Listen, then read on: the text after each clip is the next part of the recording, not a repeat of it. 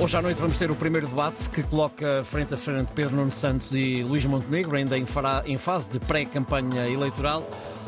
Ora, bom dia, Pedro Sousa Carvalho. Viva Ricardo, bom dia e, e, boa semana. Boa semana para ti também. Do ponto de vista económico, Pedro, o que é que distingue estes eh, dois homens? Uh, bom, uh, Ricardo, usando aqui uma frase já, já muito batida, eu diria que é, que é mais aquilo que os une do que propriamente aquilo que os separa. Uh, se nós formos olhar à lupa para, para, os programas eleitorais com que estes dois homens, com que, com que estes dois políticos se apresentam às eleições de 10 de março, é possível aqui detectar imensos pontos de convergência, imensos pontos de contacto. Uh, só para dar aqui alguns exemplos, uh, por exemplo, a nível dos salários, os dois candidatos a primeiro-ministro propõem-se aumentar o salário mínimo até aos mil euros no final da legislatura, e a nível do salário mínimo propõe-se aumentar para cerca de 1.750 euros. É exatamente o mesmo valor para os dois, Ricardo. Uhum. A nível, por exemplo, das propostas nas áreas sociais, os dois políticos admitem aumentar o CSI, portanto, o CSI é o complemento solidário para idosos, e também alterar as regras, aquilo que chama-se as condições de recurso, para que o rendimento dos filhos não seja levado em conta quando se atribui esta prestação social ao pai. É uma proposta muito parecida nos dois partidos. Uh, enfim, outra proposta que me parece ser tirada quase a papel químico entre os programas da AD e do Partido Socialista também tem a ver com a habitação. Quer um, quer outro, propõe que o Estado possa dar uma espécie de uma garantia pública, ou seja, o Estado seja uma espécie de fiadora para que os jovens consigam mais facilmente ter acesso a um crédito de habitação para poderem comprar casa. A única coisa que os distingue é a idade dos jovens, um propõe 35 anos, o outro propõe 40 anos.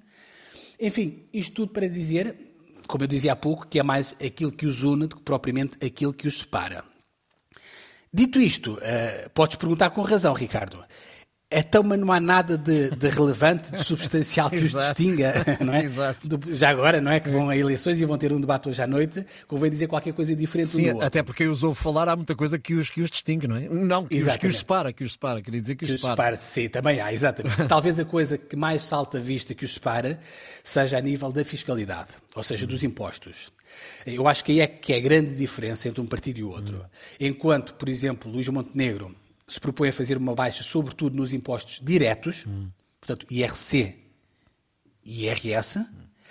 e estamos a falar de um choque fiscal de 5 mil milhões de euros ao longo de quatro anos, portanto, é muito dinheiro.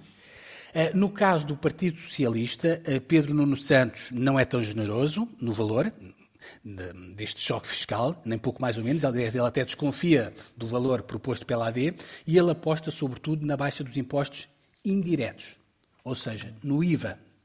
O PS, portanto, quer baixar o IVA na eletricidade para as pessoas com consumos mais baixos e também eh, quer devolver uma parte do IVA que é pago na compra de bens essenciais por parte das famílias mais carenciadas. Se quiseres, é uma espécie de, de voucher, não sei se lembras do e-voucher. Perfeitamente, sim. Só que, neste caso, é só para as, para as famílias mais carenciadas, para os mais pobres.